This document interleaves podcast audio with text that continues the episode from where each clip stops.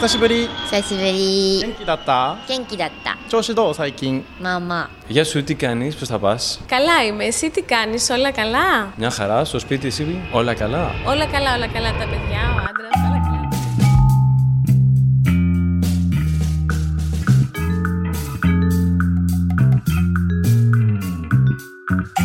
Il y a quatre ans, je rentrais dans mon pays, la France. Dix ans que j'avais élu domicile au Canada. Dix ans que je n'attendais qu'une chose, retrouver mon nid, la France. Et là, la baffe in the face. Mon monde s'écroule. Depuis, j'essaie de comprendre pourquoi j'ai vécu un tel choc, pourquoi je me suis sentie si mal accueillie, pourquoi je n'existais plus pour l'administration, pourquoi je ne retrouvais pas de boulot. Pour comprendre, moi, Marjorie Murphy, je suis passée par les autres, en interviewant des dizaines d'ex-expats dans ce podcast. Parce que la grosse surprise fut également que j'étais loin d'être la seule à ressentir cette sorte de rejet ou d'échec, question de point de vue. Alors, pour cette quatrième saison d'Ex-Expat le podcast, j'ai décidé de mener mon enquête. Au fil des épisodes, je vais croiser des expats, des ex-expats, des non-expats, des psychologues, des enfants, des ados, des femmes d'affaires, des papas, des artistes, des personnalités publiques. Une ribambelle de personnages aux histoires magiques et décisives pour tenter de faire la paix avec nos nombreuses étiquettes d'expats, d'immigrés, d'ex-expats, de Français restés en France, bref, d'humains.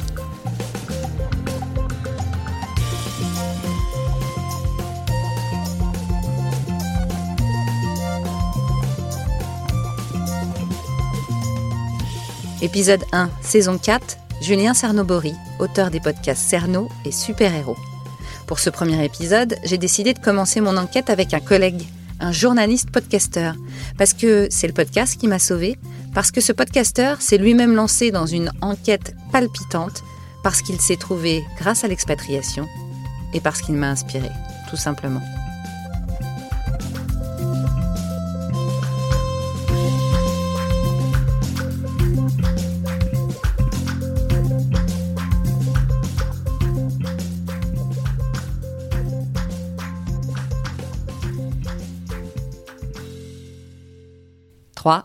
Trois, deux, un.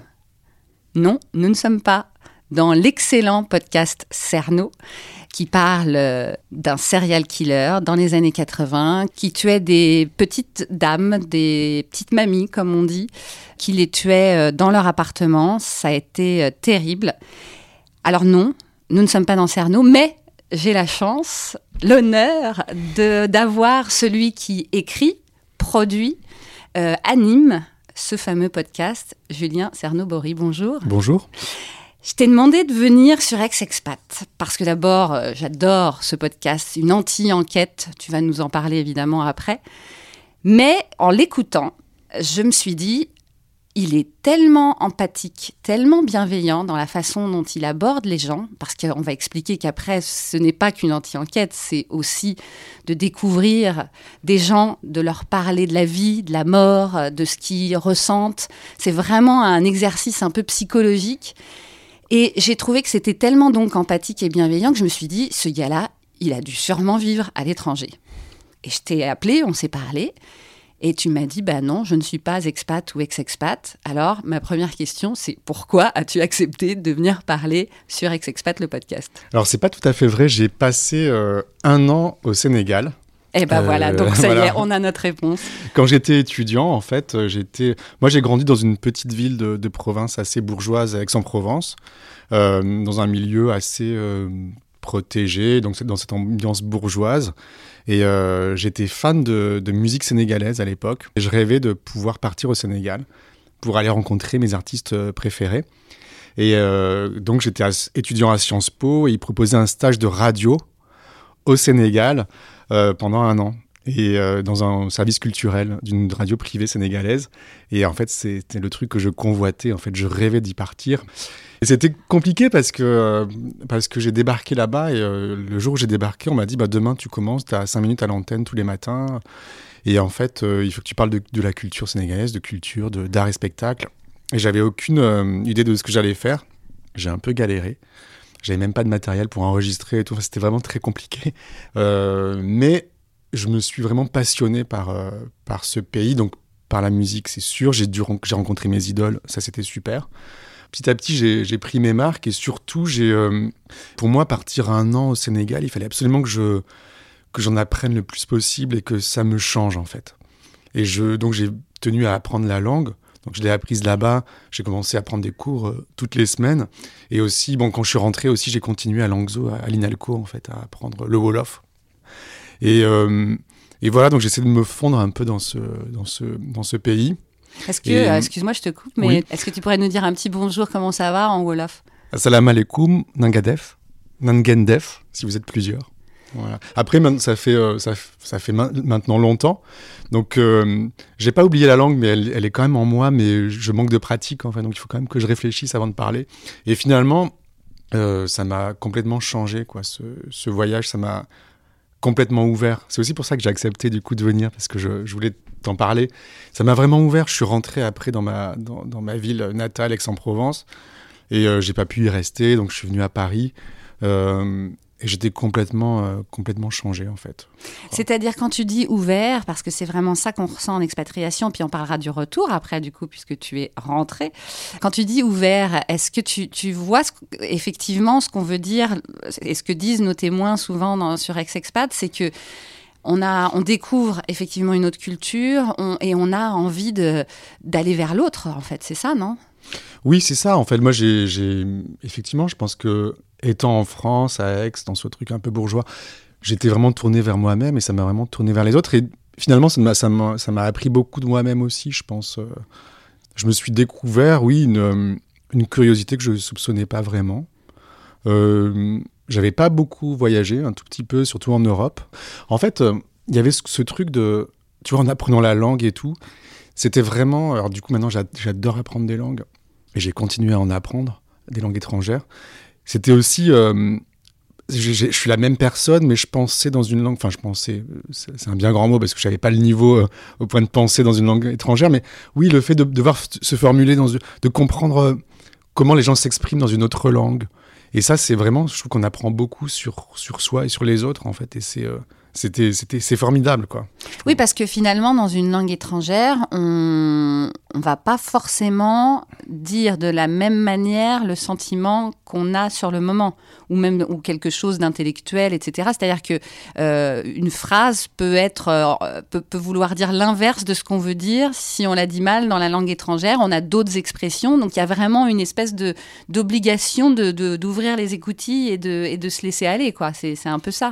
Oui, puis c'est- une autre façon de penser le monde, en fait, la façon dont on formule. Alors, le, le Wolof, par exemple, euh, la grammaire est telle qu'on ne peut plus penser de la même façon, on peut plus structurer même les rapports euh, sociaux de la même façon. Et c'est ça, moi, qui m'a... Enfin, pour moi, ça a été une découverte énorme, en fait. Ouais, par exemple, tu vois, il y a... Nous, on a, on a deux genres, en fait, euh, masculin et féminin en français. En Wolof, on n'appelle pas des, des genres, il n'y a pas de genre, mais il y a des classes de mots. Et il y en a 20, ou 21, je crois. 21 classes. Donc ça veut dire que tu, euh, tu as un genre particulier, si c'est en fonction de, de, ce que, de ce dont tu parles en fait. Est-ce que si c'est un liquide, si c'est un animal, si c'est un truc, un objet inanimé. Et du coup, euh, ça t'oblige à ordonner le monde euh, différemment, à le penser différemment, et forcément du coup à t'ouvrir.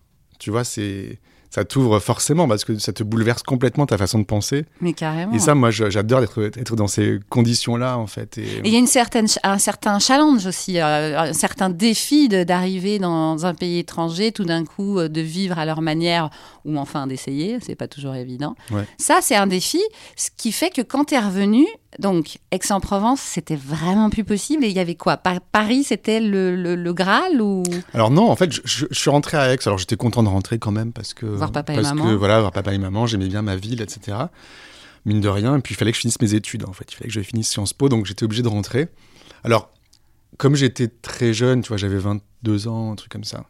Donc j'ai eu une espèce de petite crise en me disant mais tout m'emmerde ici, euh, euh, c'est pas marrant, euh, les gens sont pas, voilà, j'étais complètement en décalage en fait et je- j'accentuais un peu ce décalage, tu vois, pour, il fallait que je montre un peu à tout le monde que j'étais parti et revenu différent.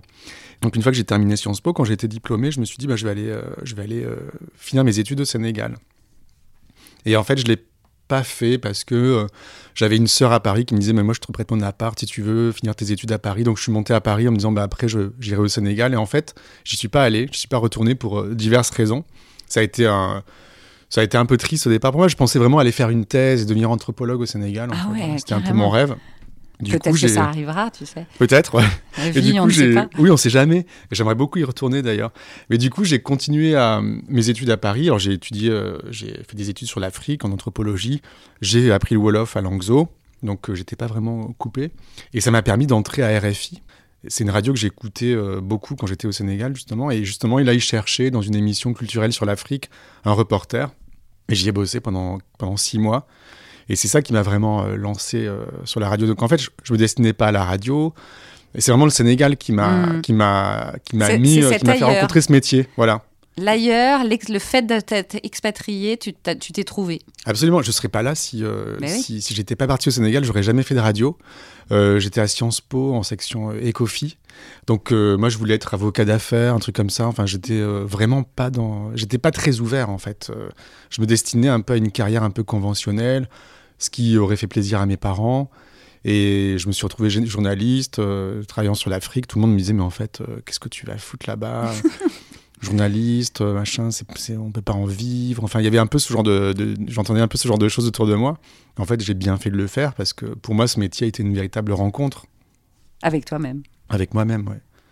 Après, tu as fait France Inter, c'est ça? Oui. Euh, Est-ce que euh, quand tu es revenu et que tu as vécu tout ça, alors certes, donc tu t'es trouvé grâce au Sénégal, mais comment tu as retrouvé la France? Parce que ce qui est drôle, euh, ce qui est intéressant dans Cerno, c'est que on entend tellement la France dans ce, dans ce podcast. Alors, et ce qui est drôle, c'est qu'en fait, cette France, c'est trois rues dans le 18 et, et le 9e arrondissement de Paris. Un peu plus, mais quelques rues. Oui, Voilà. ça, c'est un, petit quartier. Et pourtant, on a Mm. l'impression d'entendre cette France, un peu cette vieille France, mais qui a été tellement débordante de joie dans les années 80. hein. Tous tes témoins que tu rencontres nous disent bien Ah là là, les pauvres jeunes aujourd'hui, euh, ils ont une vie de merde finalement. À l'époque, on s'éclatait, etc. On entend quelque chose euh, d'assez particulier. Donc, est-ce que, est que toi, dans- parce que évidemment, tu n'as plus 22 ans, mais dans, dans- ce retour de cette époque-là jusqu'à aujourd'hui, tu as l'impression de chaque jour, grâce à ce métier que tu as découvert en Afrique, re- redécouvrir une France que parfois on n'entend pas. Oui, parce qu'en fait, tu vois, moi je me dis, je suis assez timide en fait dans la vie, de moins en moins, grâce au podcast d'ailleurs. Je suis de moins en moins timide parce que je dois beaucoup parler de mon, de mon travail et tout, et ça me, ça me sort un peu de ma, de ma carapace. Euh, mais je me dis que sans micro, en tout cas, personne ne peut aller rencontrer des gens dans la rue et poser des questions euh, euh, sur leur histoire ou des questions plus existentielles. On, nous prendrait, on me prendrait pour un fou. Et euh, le micro m'ouvre ça déjà. Après, il faut voir, il faut savoir aussi que moi, du coup, je suis, je suis petit-fils d'immigrés. J'ai quatre, au moins quatre origines différentes. Lesquels Euh, J'avais un grand-père croate, une grand-mère italienne, un, un grand-père espagnol et une grand-mère française, mais Ah oui. euh, je pense qu'elle était plutôt d'origine maltaise. En fait, on ne sait pas très bien. Il y a un petit secret de famille. mais, euh, mais du coup, j'étais déjà tout petit. Je sais que je, peux, je, je demandais beaucoup de choses à mes grands-parents sur leur migration, sur leur- leur- leurs origines. En fait, ça me passionnait. Et en fait, ce que j'ai appris en faisant de l'anthropologie, j'ai jamais vraiment fait de terrain parce que j'ai étudié très peu l'anthropologie. Mais euh, c'était vraiment d'écouter, de recueillir la parole. Et finalement, sans, sans jugement, c'est-à-dire qu'on recueille tout et après on voit ce qu'on en fait. Après, on retravaille, donc soit on réécrit, soit, enfin, soit on, essaie de, de- d'en sortir une théorie. Mais il y avait ce truc d'accueillir la parole de n'importe qui et que tout fait sens. Et du coup, ça, c'est un truc que j'ai compris en faisant mon, boulot. Et grâce à ce, au fait que je sorte comme ça dans la rue avec mon micro sans rien préparer, en me livrant totalement au hasard, je sais que, que tout ce que j'enregistre, en fait, tout fait sens. Même si parfois c'est un peu plus faible. Mais en fait, tout le monde peut parler et euh, tout le monde peut se raconter. Et toutes les histoires sont importantes. Toutes ça- les histoires sont ah, intéressantes. et ça, c'est fabuleux parce que pour moi, c'est hyper rassurant. Parce que si je devais, euh, tu vois, me dire, bah voilà, il y a eu un meurtre dans telle rue, il faut que je fasse un casting pour voir quelle est la personne la plus intéressante dans cette rue, déjà, je galérerais à, Bah oui, à puis, trouver puis tu quelqu'un. ferais pas déjà 26 épisodes parce que tu Et serais voilà. obligé de jeter plein de trucs. Voilà, ce serait, ce serait, euh, ce serait vraiment. J'aurais beaucoup de mal à trouver euh, les gens. euh, Le fait d'aller au hasard aussi, d'arriver comme ça, micro ouvert, c'est ce que je fais. Je, je préviens pas, j'arrive micro ouvert et je, m'adresse aux gens euh, comme si c'était naturel en fait. Et souvent, ils me demandent même pas ce que, ce que je veux. Et, donc, du coup, ça me permet d'avoir une, parole spontanée qui est déjà qui une, la couleur du quotidien déjà. Est-ce que tu peux nous expliquer, parce que les gens ne connaissent peut-être pas Cerno, ce qui paraît très étonnant, parce qu'en plus tu es dans les meilleurs podcasts de 2019 Bah, de Télérama, incroyable, il y a deux jours que c'est sorti, bravo, Merci. félicitations. Euh, Est-ce que tu peux nous raconter un peu d'abord Cerno On reviendra évidemment que les auditeurs ne s'inquiètent pas sur ce côté, euh, sur, cette, cette vision peut-être que tu as de l'expat et de l'ex-expat, mais parlons un peu donc de Cerno, euh, cette anti-enquête. Raconte-nous depuis le pourquoi tu as voulu faire ça? Alors, moi, ma, spécialité depuis longtemps, depuis euh, 15 ans peut-être, c'est d'aller interviewer des gens au hasard dans la rue, avec mon micro, et surtout dans les campagnes. J'ai beaucoup travaillé dans les campagnes pour France Inter, mais je le fais aussi dans les villes, dans Paris, etc. Donc ça, j'adore ça. Euh, je suis passionné par les affaires criminelles, et euh, je, me, je me suis toujours dit, il faut que je le fasse un jour, mais que je trouve un peu ma façon de, faire de, traiter une affaire criminelle. Enfin, je je voulais pas refaire en fait entrer l'accusé que j'ai beaucoup aimé dans le temps. Maintenant, ça, je, suis un peu lassé de ça, mais voilà, je voulais, je voulais travailler sur une affaire, mais vraiment à ma façon et trouver ce qui me passionne moi-même dans une affaire. Et il se trouve que quand j'ai emménagé dans, dans mon appartement, euh, j'habite près de la gare du Nord, il y a 9 ans pile, euh, les gens qui m'ont vendu l'appart m'ont dit qu'un serial killer avait vécu dans l'immeuble. Et euh, je leur ai dit, mais c'était qui? Ils m'ont dit, ben, on ne sait pas. euh, on n'a pas, eu- on pas réussi à trouver le nom, etc. Donc j'ai mené ma petite enquête et comme je suis euh, finalement un très mauvais enquêteur, j'ai jamais réussi à trouver qui était ce serial killer. Et il y a un an, en fait, j'étais à une réunion de copro et chez des voisins et je donc je parle de cette histoire. Et ma voisine du, du dessus me dit mais si je sais qui c'était, il y avait effectivement un serial killer qui était là au premier. Il s'appelait Mathurin. Et moi je voyais très bien qui c'était Mathurin. En fait, tout le monde ne voit pas parce que c'est une vieille affaire et qui a été un peu oubliée. Pourtant c'est une que affaire énorme. oublié, ouais. Enfin, on est de l'âge de cette affaire. Voilà. Évidemment, un, un- un jeune, entre guillemets, de moins de 30 ans, à mon avis. Ouais, les gens ne euh, connaissent pas ouh. parce qu'ils sont nés euh, dans Bah les ouais. années 80. Alors du coup, Mathurin, c'était le complice et l'amant de Thierry Paulin, qui est, je crois, le deuxième ou troisième plus gros serial killer français en termes de, de nombre, de, en, en nombre de victimes. Oui, parce qu'il y en a eu 30. Hein. Il y en a eu entre 20 et 30, mais Ouais. peut-être peut-être plus, on ne Ouais, sait pas. sait pas. Et euh, en, en tout cas, il a avoué 20 meurtres et on, on- on- on- on- on lui en attribue 30. Et du coup, euh, en fait, je me suis dit, ah bah tiens, euh, voilà, je, je- je me suis un peu repenché. Alors, dès que je suis rentré de cette réunion, j'ai regardé Faites entrer l'accusé une nouvelle fois sur l'affaire Paulin. Et je me suis dit, tiens, ben, je, vais le, je vais le traiter. Je vais le traiter à ma manière et je savais pas comment. Je pensais d'abord aller voir ma voisine euh, du dessus pour qu'elle me raconte. Et puis, euh, en fait, elle n'a pas voulu. Et euh, je me suis dit, mais qu'est-ce que je pourrais faire Et, donc, j'en ai parlé à tout le monde. J'en parlais autour de moi, dans mon milieu professionnel, même à des journalistes qui me demandaient quels étaient mes projets. Je leur racontais, ben voilà, je vais traiter l'affaire Paulin. Comment? Bah, Je ne savais pas, je posais toujours un peu en touche. Et un jour, j'ai commencé à flipper. Je me suis dit, mais ça fait quelques mois que je raconte à tout le monde que je vais faire ça, mais je ne sais pas comment je vais traiter l'affaire. Et un jour, euh, au mois de mars, il faisait beau et je me suis dit, bon, allez, j'ai pris mon micro et je suis allé sur le premier lieu de crime en me disant, mais t'es complètement malade parce que tu on peut pas rentrer dans les immeubles à Paris, il y a ce qui est fou, c'est qu'en t'entendant, là, j'entends Cerno, parce que tu te le dis toi-même dans le, Oui. dans le podcast. T'es là, mais t'es euh, mais t'es fou, mais euh, Oui, oui. tu vas pas y arriver. C'est ça, je pensais vraiment pas y arriver. Je me suis dit, bon, c'est- c'est dommage parce que ça serait un beau projet. Je me suis dit, je, je- je- je- je vais essayer d'aller euh, sur, les, sur tous les lieux de crime répertoriés. Donc il y en a 20. Il se trouve qu'en plus, le dernier meurtre a eu lieu dans mon pâté de maison.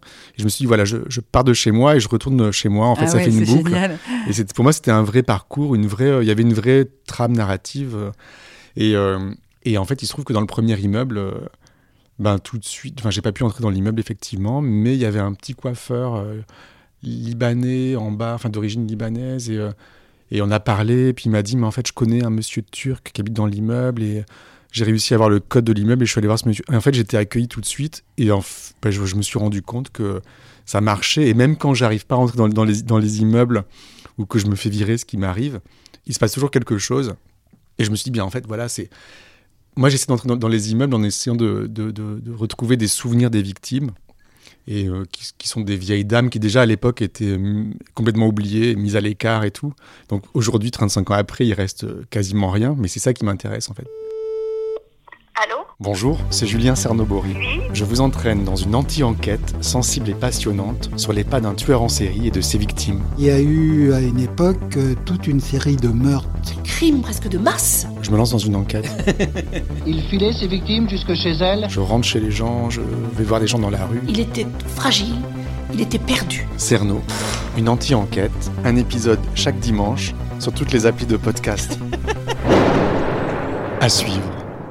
Comprend bien que tu fais une anti-enquête ou une enquête, enfin, mais enfin que c'est euh, le début de la trame, mais que derrière c'est pas ça vraiment qui t'intéresse. hein. Mais on, a envie de savoir si, si tu vas arriver à, à retrouver euh, quelqu'un qui connaissait une des petites dames. On a envie, mais en même temps, comme tu t'arrêtes sur des gens qui n'ont parfois rien à voir avec euh, l'histoire, euh, on sent bien que, que tu as ce côté anthropologue, quoi, qui, clairement, qui t'a pas lâché, que tu veux qu'on te parle. Ouais. Et ça, est-ce que comment tu l'as euh, Parce qu'encore une fois, c'est c'est un peu ce qu'on vit aussi en tant qu'expat euh, et, et ex-expat quand on rentre, c'est-à-dire que on a envie de raconter des histoires aux gens, mais comme on ne connaît pas l'endroit où on est ou qu'on ne connaît plus, on croit qu'on connaît la France, mais on la connaît plus, ben on a envie que les gens nous racontent des trucs pour euh, nous-mêmes nous nourrir, quoi, quelque part. Donc, est-ce que c'est cette façon de faire depuis longtemps, tu disais depuis 15 ans, de faire parler les gens, comment, comment tu l'as l'as créé? Qu'est-ce qui- fait que tu as eu envie que les gens te parlent comme ça? Je, je- En fait, donc, ça fait 15 ans que, que j'ai cette méthode d'aller euh, parler aux gens. Et si tu veux, moi, je travaillais à France Inter au début de ma carrière. J'étais euh, journaliste ou reporter pour des émissions. Et on me demandait d'aller interviewer des stars, toujours, euh, des stars ou des experts, tu vois, mais c'était surtout dans le domaine de la culture. Donc, euh, et si tu veux, il y a un été où je bossais dans une émission qui s'appelait Ouvert tout l'été, qui était, qui était pas mal. On me demandait d'aller interviewer des stars pour savoir ce qu'elles faisaient de leur été. Et je bossais là-dessus avec une copine, on était tous les deux reporters et on n'en pouvait plus parce que c'était l'été, il fallait qu'on qu'on trouve des stars, on n'arrivait pas à les trouver parce que les gens étaient en vacances. Euh, ça nous intéressait pas en fait. Et euh, donc on avait que des stars euh, un peu oubliées, enfin, personne les connaissait, donc, tu vois, c'était c'était quand même une catastrophe. Et on s'est dit mais on aimerait bien faire totalement l'inverse, partir en province et interviewer des gens euh, qui sont pas connus et sans les prévenir. Et donc on a commencé un peu à mettre au point cette méthode. Et il se trouve qu'on a proposé l'émission l'année d'après à la direction de France Inter qui a dit oui tout de suite. L'émission s'appelait Village People. Et, et en fait, on, on donc on est parti dans un village euh, dans les Landes. Le premier village, c'était les Landes. Et euh, on s'est mis à interviewer des gens, arrivé micro ouvert, et en fait, on n'avait aucune question, on savait pas quoi leur demander. Alors les gens étaient euh, sympas, hein, ils essayaient de nous aider, mais je, me souviens- de m'être retrouvé dans la, cuisine d'une vieille dame, justement, qui... j'avais pas de questions, et voilà, c'était la, la- gêne. Et petit à petit, on a commencé à comprendre. Déjà, il fallait, on avait vendu des émissions pour tout l'été, donc il fallait qu'on le, fasse malgré tout. Donc il y a une espèce d'instinct de survie. Et euh, on a trouvé une méthode, et on s'est rendu compte que toutes les personnes étaient un trésor, en fait. Et euh, que tout le monde avait une histoire, euh, que euh, pouvait recouper des notions de psychologie, de, sociologie, tout de suite, on avait tout de suite quelque chose à diffuser qui était inestimable en fait. Et surtout quand les gens viennent d'ailleurs, de l'étranger. Parce que là, tout de suite, ça fait sens. Moi, la migration, comme je te disais que mes, Mm. tous mes grands-parents sont, sont immigrés, c'est des, c'est des thèmes qui me qui m'émeuvent tout de suite, qui me, qui me parlent en fait. Je trouve qu'il y a- il y, a une- vraie histoire qui est politique, qui est, qui est économique, qui est, enfin, ça, ça recouvre euh, tout de suite, ça recoupe beaucoup, beaucoup de termes, Mhm. tu vois. Et donc, euh, donc voilà d'où ça me vient en fait. Et je, me rends compte que même à Paris, c'est la même chose. Il y a beaucoup de, on est tous un peu d'ailleurs, euh, on est tous un peu partis, euh, revenus. euh, on a tous des origines très très diverses et, c'est ça que je vais chercher en fait. Moi je et j'ai pas beaucoup à, à chercher parce qu'en fait les gens se livrent tout de suite ont besoin de parler et euh, personne ne se parle en fait. T'as raison. Tu dis que les expats euh, quand ils arrivent, on se sent tous un peu seuls en fait dans une ville. Alors on a des amis, on s'en fait Oui. plus ou moins, mais euh, c'est super de pouvoir aller parler aux gens et moi ça me nourrit vraiment. Je me rends compte que tu vois parfois j'ai un peu peur de, de me lancer avec mon micro ou, je suis un peu dans mon quotidien. C'est pas facile la vie de podcasteur, donc Bah je suis peut-être un peu déprimé. Mais ça me, ça me recharge tout de suite. Ouais. Dès, que je, dès que je rencontre quelqu'un comme ça au hasard et qui me. Tu vois, ce monsieur turc dont je parlais sur le premier lieu de crime, pour moi, mais c'était. euh, ça m'a. Pendant plusieurs jours, j'étais euh, sur un nuage, en fait, Mm. parce que c'était. Il y avait un moment de partage, en fait, euh, incroyable, quoi. Justement, ce moment de partage, tu, fais bien de, me relancer là-dessus. Euh, c'est vrai que quand on rentre d'un pays étranger et que on a forcément des choses à raconter puisque c'est différent d'ici, et qu'en plus on rentre ici et qu'on croit qu'on rentre chez nous et qu'on rentre pas du tout chez nous parce que tout a changé, rien n'est figé, et que là, euh, encore une fois, on, a envie de comparer beaucoup, de dire mais là-bas il y a des choses bien aussi. Pourquoi? Est-ce que toi puisque toi tu fais parler les gens, est-ce que toi tu te rends compte que parfois les gens, eh ben, eux n'écoutent pas et n'ont pas envie de savoir la vie de tout le monde en général, mais vu qu'on est dans le dans ex-expat, de gens qui ont été faire autre chose? Parce que moi, tous mes témoins et moi-même, on, nous a, rapidement dit. Ouais, tu peux euh, taire là, parce que là, moi, le Canada, j'en peux plus que tu me parles du Canada. Ouais, ou, même, on- les gens posent pas de questions, ne disent pas, mais qu'est-ce que vous mangiez, qu'est-ce que, qu'est-ce que, comment est la vie au Canada Euh, Moi, je me rends compte, si tu veux, que. Bon, moi, je suis très curieux. En général, je, passe- je pose beaucoup de questions, même à mes amis et tout. Mais je me rends compte que dans la vie de tous les jours, euh, on se pose pas de questions. On pose pas de questions à nos amis. euh, ça se fait pas trop. Les gens. moi, j'ai des amis depuis euh, 10 ans, ils savent pas du tout quelle enfance j'ai eue. parfois, même pas d'où. Ils savent même pas d'où je viens. Ou, même moi, hein, je, parfois, je, pose beaucoup de questions, donc en général, je sais à peu près, à peu près tout, parce que c'est une espèce de, défaut que j'ai depuis très longtemps, et de, des formations professionnelles. Et du coup, moi, je... Alors, en interview, je me rends compte que les gens aiment beaucoup parler, mais je me suis dit au début, quand j'ai lancé mon podcast, mais euh, qui va écouter, en fait Euh, J'en parlais avec des, des gens avec qui j'avais fait, écouter avant que ça sorte les premiers épisodes, qui me disaient, bon, bah, c'est bien ton truc, mais qui va... qui se soucie de la vie de ce monsieur turc, en fait euh, et je me rends compte que bah non, les gens écoutent énormément et parce que les gens ont, ont besoin de savoir et Parce qu'ils n'iraient pas, eux, oui, leur par- lui parler à ce non parce qu'ils peuvent turc. pas, tu vois. Bah non. Mais en fait, euh, du coup, moi je trouve que ça, ça encourage à, à poser les questions. En fait, qui, je pense qu'il faut, il faut vraiment le faire. Mais il y a peut-être une barrière culturelle. Je pense que les Français, euh, ça se fait pas trop de poser des questions en France quand même. Je trouve, c'est même à ses amis. Euh, souvent, moi, on me, on me rappelle alors, même dans mon cercle d'amis, on me dit, Ah mais attends, non, tu, poses trop de, trop de questions, c'est un peu indiscret. Ou alors on me dit, ah bah voilà, tu fais du cerno. Et c'est une façon de me dire, bah, arrête-toi là. Quoi. Mais je trouve que moi, j'en souffre un peu de. Du, et j'imagine que quand on revient d'expatriation, tu, comme tu l'as dit, effectivement, les choses ont évolué euh, dans, la, dans, dans le pays dans lequel on revient, mais aussi soi-même, on a, on a Bah, beaucoup sûr. changé. Et euh, on, on peut être un peu déstabilisé, j'imagine. Tu étais journaliste. Je dis pas que être podcasteur ne veut plus dire que tu es journaliste, puisque c'est mon cas aussi. On se sent, euh, quoi qu'il arrive, journaliste. Mais Oui. qu'est-ce qui a fait que tu es passé d'un média énorme à, euh, à vouloir vivre ta vie de, de podcasteur? Et justement, en tout cas, c'est ce que je ressens moi avec le podcast, d'aller plus au fond des choses, et des sentiments, et des émotions, et des relations avec les gens. Alors, moi, j'ai travaillé donc à France Inter euh, longtemps. Donc, au début, on m'a donné ma chance avec cette émission, cette émission Village People sur les villages. Et euh, tout de suite, euh, avec cette euh, collègue Aurélie Sfez, qui bosse maintenant à Nova, on a eu beaucoup de succès. Mais après, à la radio publique, les directions se succèdent assez vite. Et finalement, à chaque fois qu'un nouveau directeur arrivait, il ne nous connaissait pas. Ou il... enfin, moi, je, je me suis retrouvé au bout, à la fin. j'a- J'adorais travailler comme ça. Et... Mais on me disait, mais ça vous intéresse, Julien, les, les gens comme ça, anonymes vous n'allez quand même pas diffuser Madame Michu sur France Inter. Euh, et en fait, je voyais que je devais à chaque fois vendre mes projets, euh, batailler pour, euh, pour les vendre, euh, que mes temps d'antenne se réduisaient. À la fin, j'avais plus que trois minutes.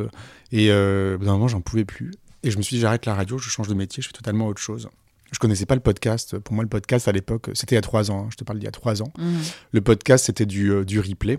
Et, et en fait, à l'époque, donc on m'a dit, mais euh, tu devrais aller parler à Joël Ronez, qui est en train de monter Binge Audio.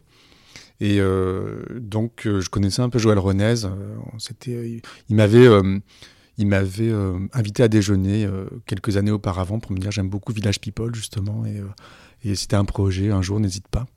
Et euh, donc là, je me suis dit, bah, tiens, je vais aller le voir. Et en discutant deux minutes avec lui, en fait, là, je lui ai parlé des gens anonymes. Anonymes, j'aime pas trop dire ça, mais moins des gens inconnus tu- que j'ai- que j'aime bien interviewer. Voilà, c'est ça, des, des gens comme, comme du quotidien, tu vois. Mhm. Et euh, pas des stars, en tout cas. Et euh, lui, ça lui a parlé tout de suite. Et euh, donc là, je lui ai, en fait, il m'a dit, mais qu'est-ce que tu aimerais faire en podcast? Et je lui ai parlé de Super Héros, qui est mon autre podcast. Mhm. Donc du coup, voilà, j'ai commencé à faire du podcast. À ce moment-là, je me suis rendu compte que c'était vraiment mon territoire parce que je je j'avais plus à vendre mes projets à, à des directeurs qui ne, qui ne comprenaient pas ou qui voulaient me formater. Et en fait, je me suis rendu compte que j'avais des auditeurs et qui, qui, m'attendaient quelque part, qui, qui- Mhm. qui m'ont accueilli. Donc ça m'a donné une espèce de liberté. Et dans Cerno, donc en fait, j'ai, si tu veux, j'ai ce point de départ qui est le fait que j'ai que je me suis rendu compte, que je me suis rendu compte qu'un serial killer avait vécu dans mon immeuble, mais je n'arrête pas de le dire. En fait, euh, je ne sais pas où cette histoire va me mener. Mm. C'est-à-dire que je fais. Normalement, si tu veux, quand on, quand on tourne une série documentaire, que ce soit à la radio ou en podcast ou n'importe où, on tourne tout, on enregistre tout, on sait un peu ce qu'on va tourner, on identifie un peu des gens qu'on doit enregistrer. Et une fois qu'on a tout tourné, on monte, on découpe. Moi, je fais absolument pas ça. C'est-à-dire que je me lance dans une espèce de truc euh, où je sais pas où je vais et tout. Et, et euh, je diffuse petit à petit ce que j'enregistre, quoi. Sans savoir jusqu'où je vais. Et je, je trouve que c'est super parce que je, je me laisse entraîner dans des directions où je n'aurais pas espéré aller. Ça, j'aurais jamais pu le faire à la radio. Bah Parce qu'on m'aurait dit, mais non, mais c'est pas possible, trouver un angle. Bah, ça, bien me- sûr, faut toujours un angle. trouver un angle. Moi, j'en ai un d'angle. hein, c'est, Ah bah oui. Tu vois, c'est vraiment cette, colonne vertébrale. Sauf qu'à la radio, on ne comprend pas. Et on Que l'angle, il peut être. euh, plus ouvert et qui puisse partir. Voilà, c'est- pour moi, c'est vraiment une exploration. Et du coup, euh, on m'aurait dit aussi, euh, évidemment, euh, bah, il faut que ça dure tant de minutes, Tant de minutes. que tu tant d'épisodes et tout. Et ça, c'est un truc auquel je ne voulais pas, me- enfin, surtout pas me. Tu fais quand même quoi, une vingtaine de minutes hein, sur Cerno en J'ai général plus ou moins un format, tu vois, Ouais, c'est, entre mais- 15 et, et 30 minutes, on va dire. Ouais. Mais, Mais c'est pas grave si t'en fais trois de plus ou trois de moins. oui, Voilà. voilà, c'est ça. Non, je, je m'en fiche quoi. complètement, même Ouais. si ça dure 5 minutes, d'ailleurs, c'est pas grave. Ouais. On revient un peu sur les expats parce que dans Cerno, alors là, j'avoue que c'est- on venait de se dire, ok, on va faire l'interview et paf, le soir même, Ouais. j'entends une québécoise sur euh, un, un- un des épisodes de Cerno.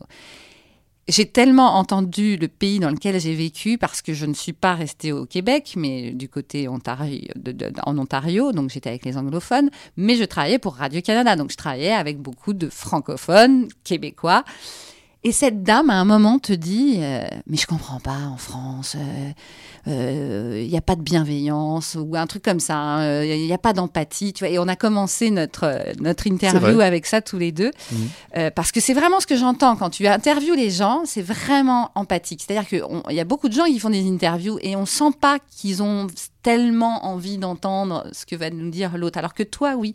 Est-ce que quand elle t'a dit ça, tu as senti qu'effectivement elle était d'ailleurs, qu'elle était d'une autre culture, que, que ce, ce côté, euh, euh, euh, en plus avec son accent, etc., ce côté euh, où elle doit sûrement vivre en France, mais voilà, c'est une expat, tu l'as, tu, voilà, tu, enfin en tout cas c'est ce qu'on a entendu dans Cerno. Bah, en fait, moi, je jubilais parce que j'étais dans une mercerie. Euh, je suis dans une mercerie près d'un lieu de crime parce que je me disais que c'était une boutique qui existait depuis très longtemps et que probablement la victime avait dû fréquenter la, mer- la mercerie, donc j'y suis allé. Voilà. Et donc, du coup, j'ai passé euh, beaucoup, beaucoup de temps dans cette euh, mercerie. Et à un moment arrive euh, cette femme avec cet accent québécois coupé au couteau qui s'appelle Marie-Rose et qui était une espèce de soleil, quoi. C'est-à-dire qu'elle est arrivée. euh, et tout de suite, elle tutoie, elle est pleine de vie. euh, et du coup, moi, j'étais, euh, voilà, j'avais plus qu'à tendre mon micro, en fait, et à, et à l'écouter parler. Et bon, évidemment, ce qui m'intéressait dans, ce, dans ses propos, alors bon, elle était psychothérapeute, donc j'en ai profité pour lui demander ce qu'elle pensait des serial killers et de lui Mhm. parler de Thierry Paulin, qu'elle connaissait pas, mais elle m'a, fait, son- elle m'a donné son analyse qui est, qui est assez, euh, qui est très pertinente Ouais. et très intéressante. Et, su- et surtout, bah, du coup, elle, voilà, elle interprète ça aussi, euh, le fait Avec sa culture. avec sa culture et en, en- en- en expliquant qu'en France, en fait, on est, on est toujours dans une espèce d'insécurité, euh, qu'il y, a- qu'il y a de la violence quelque part dans les, dans les rapports sociaux. Elle le dit pas vraiment comme ça, mais c'est ce que j'ai entendu. Et qu'on se parle pas, que, qu'on est toujours en train de râler. Et ça, c'est ce qu'elle raconte. Elle dit que Moi, j'étais la râleuse hein, au Canada. Ah, c'est vrai? Ah oui, moi j'étais la française, euh, la maudite française, euh, la râleuse, euh, parce qu'effectivement, on a ça en nous, hein, c'est notre culture. Et c'est Ouais. vrai que dans l'autre sens, cela dit, euh, on a envie de leur dire, bah voilà, on est comme ça. Et c'est vrai que c'est peut-être pas super tout le temps, mais on est comme ça. Mais est-ce que du coup, tu continues à râler maintenant que tu es euh, non, beaucoup rentrée? Moins. Beaucoup moins. C'est d'ailleurs mon mari canadien qui est beaucoup plus râleur que moi. Non, je râle Ah. moins parce qu'en fait, euh, je j'essaye de garder toute cette toute cette bienveillance, encore une fois, ce- cette envie de d'être euh, d'être bien avec les autres euh, du Canada. Mais il faut faire attention parce que des fois, ça peut paraître un peu euh, un peu bi- bisounours aussi dans Mm. l'autre sens. Genre, il n'y a pas de débat trop là-bas, tu vois. Faut, faut, faut, quand on discute, on s'engueule pas. Oui, mais ça Alors- peut paraître un peu faux aussi. Et puis sais, ça peut paraître un peu superficiel, mais c'est surtout le problème chez les Canadiens, c'est surtout le fait de ne pas s'engueuler. Moi, tu vois, par exemple, j'aime j'aime pas le débat. Enfin, j'aime pas le débat. J'aime écouter des débats ou j'aime voir des gens débattre, mais je ne suis, je ne sais pas dé- débattre moi-même. Je serais incapable. En fait, j'ai jamais les arguments. En fait, j'écoute trop en fait ce que disent les gens. bah oui. Mais je suis un râleur quand même. Et j'arrête pas de me plaindre. Et en fait, je trouve que du coup, rencontrer cette Marie-Rose, euh, cette Québécoise, en fait, euh, avoir son avis, bah, c'était hyper important. Et je, du coup, euh, j'arrête pas d'y penser. Et Ah. c'était vraiment un conseil. Je pense que les gens, les auditeurs l'entendent comme ça, quoi. En fait, c'est c'est vraiment un conseil et c'est précieux, je trouve, euh, du coup, voilà, de rencontrer des gens euh, qui viennent d'ailleurs.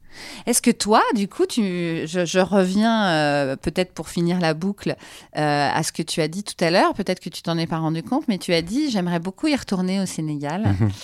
Euh, Est-ce que on devrait peut-être un jour s'attendre à un podcast euh, signé Cernobori sur un, autre pays qui se passe ailleurs, qui justement laisse la parole aussi à des gens qu'on entend quand même très très rarement? Oui, absolument. Alors du coup, euh, là, je vais commencer.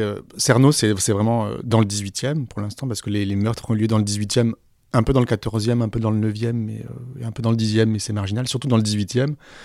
Et là, euh, bon, je vais euh, repartir sur les, je vais partir sur les traces du tueur, Thierry Paulin, Mhm. qui est né en Martinique, donc je vais y aller là probablement en janvier. Non. Ouais. Et ensuite, sponsorisé? alors je vais, il faut que je, il faut que je vois, il faut que je trouve des, des financements. Mais je suis en train de- d'essayer de trou- de- d'en trouver. Génial. Sinon, je financerai moi-même. Ça fera aussi un moitié vacances, moitié Oui. podcast. D'accord.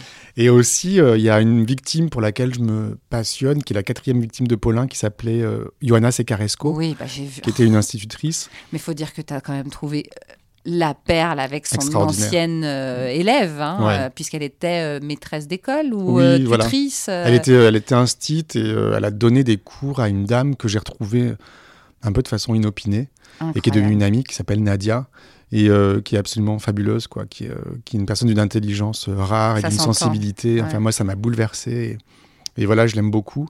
Et euh, donc, je me suis passionné pour cette dame, Johanna Secaresco, pour laquelle je retrouve des bribes d'informations dans les archives et tout, mais c'est un vrai travail. Et je pense du coup que je vais euh, consacrer peut-être une troisième ou une quatrième saison quand j'en serai, quand j'en serai là à, à elle seule.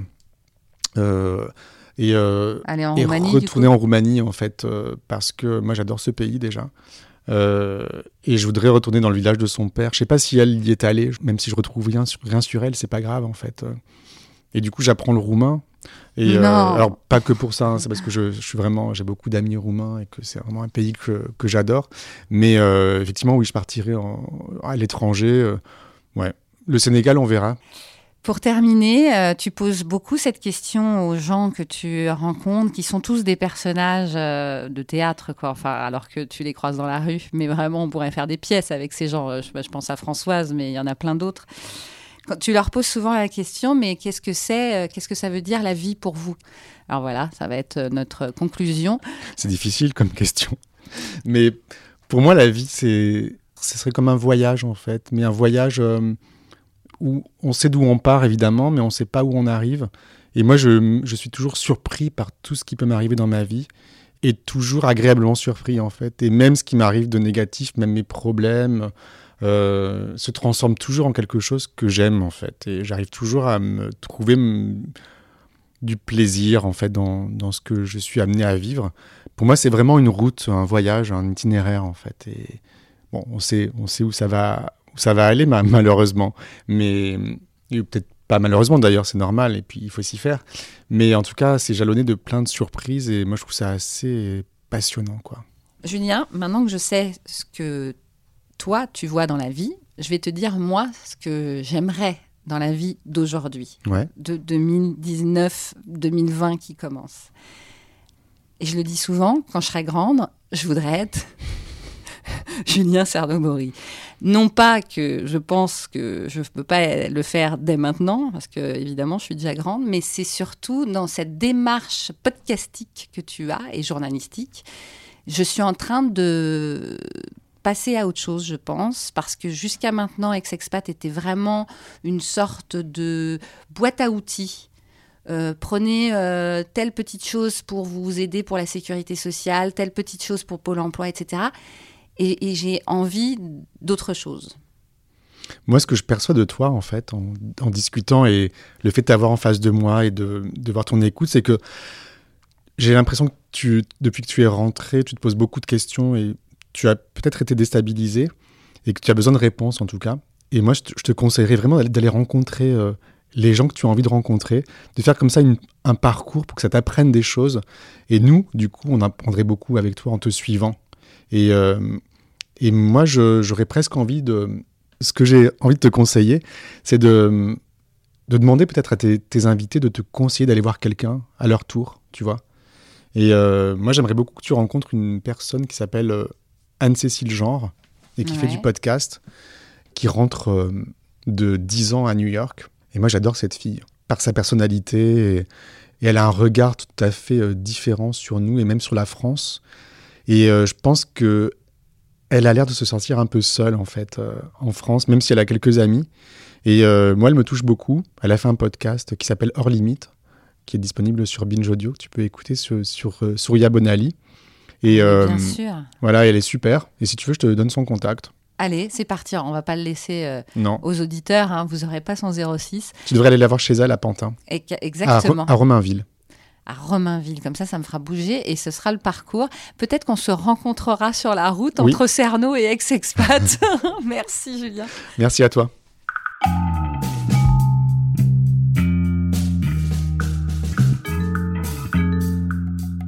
Ex-expat, le podcast, c'est sur toutes les plateformes d'écoute. Apple Podcast, Google Podcast, Deezer, Spotify et bien d'autres. Merci pour votre fidélité. N'hésitez pas à faire passer le podcast à tous ceux qui sont encore à l'étranger ou tous ceux qui veulent rentrer ou tous ceux qui sont rentrés en France. Et bien sûr, on se retrouve sur Facebook, Instagram, LinkedIn, Twitter, partout dans le monde.